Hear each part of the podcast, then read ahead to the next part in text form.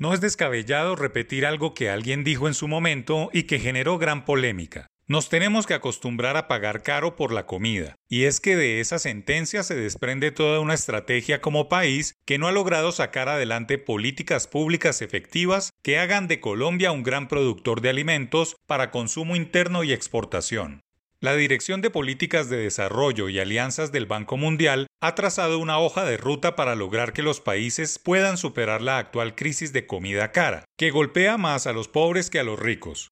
Dice la banca multilateral que como primera acción se debe mantener el comercio de alimentos. A partir de la experiencia, los países y las organizaciones internacionales deben volver a unirse en su compromiso de mantener el flujo comercial de productos alimenticios. El Grupo de los Siete ha exhortado a todos los países a mantener abiertos sus mercados alimentarios y agrícolas y a evitar toda restricción injustificada a sus exportaciones. En momentos como estos, los gobernantes quieren primero abastecer a sus sociedades y exportar los sobrantes, una actitud que ahondaría las brechas. En segundo lugar, plantea el Banco Mundial que se debe apoyar a los consumidores y los hogares vulnerables a través de redes de protección social. Es imprescindible mantener o ampliar los programas de protección social que ayudan a proteger a los consumidores. No solo la disponibilidad de alimentos, sino la asequibilidad de estos es una preocupación especialmente en los países de ingreso bajo y mediano, donde la gente tiende a gastar una mayor proporción de sus ingresos en alimentos que en los países de ingreso alto.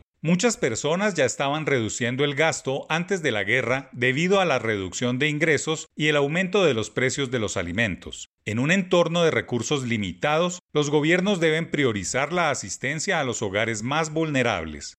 Durante la pandemia, Colombia ha subsidiado a los más necesitados, asegurando no solo su consumo, sino la demanda a los productores. En tercer lugar, hay que apoyar a los agricultores. Si bien las existencias mundiales de alimentos son adecuadas ahora, debemos proteger las cosechas de la próxima temporada, ayudando a los productores de alimentos a enfrentar un marcado aumento de los insumos, incluidos los costos de los fertilizantes y la menor disponibilidad de dichos insumos.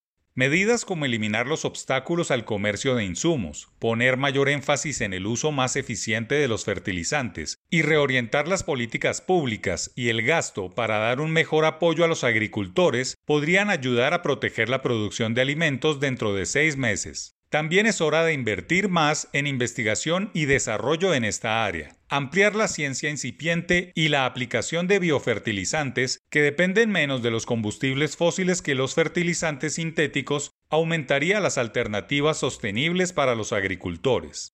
El último punto tiene que ver con transformar los sistemas alimentarios para que sean más resilientes y lograr una seguridad alimentaria y nutricional que perdure en el tiempo. Los sistemas alimentarios ya se estaban recuperando de múltiples crisis antes de la guerra. La inseguridad alimentaria aguda iba en aumento en muchos países, como consecuencia de las crisis económicas.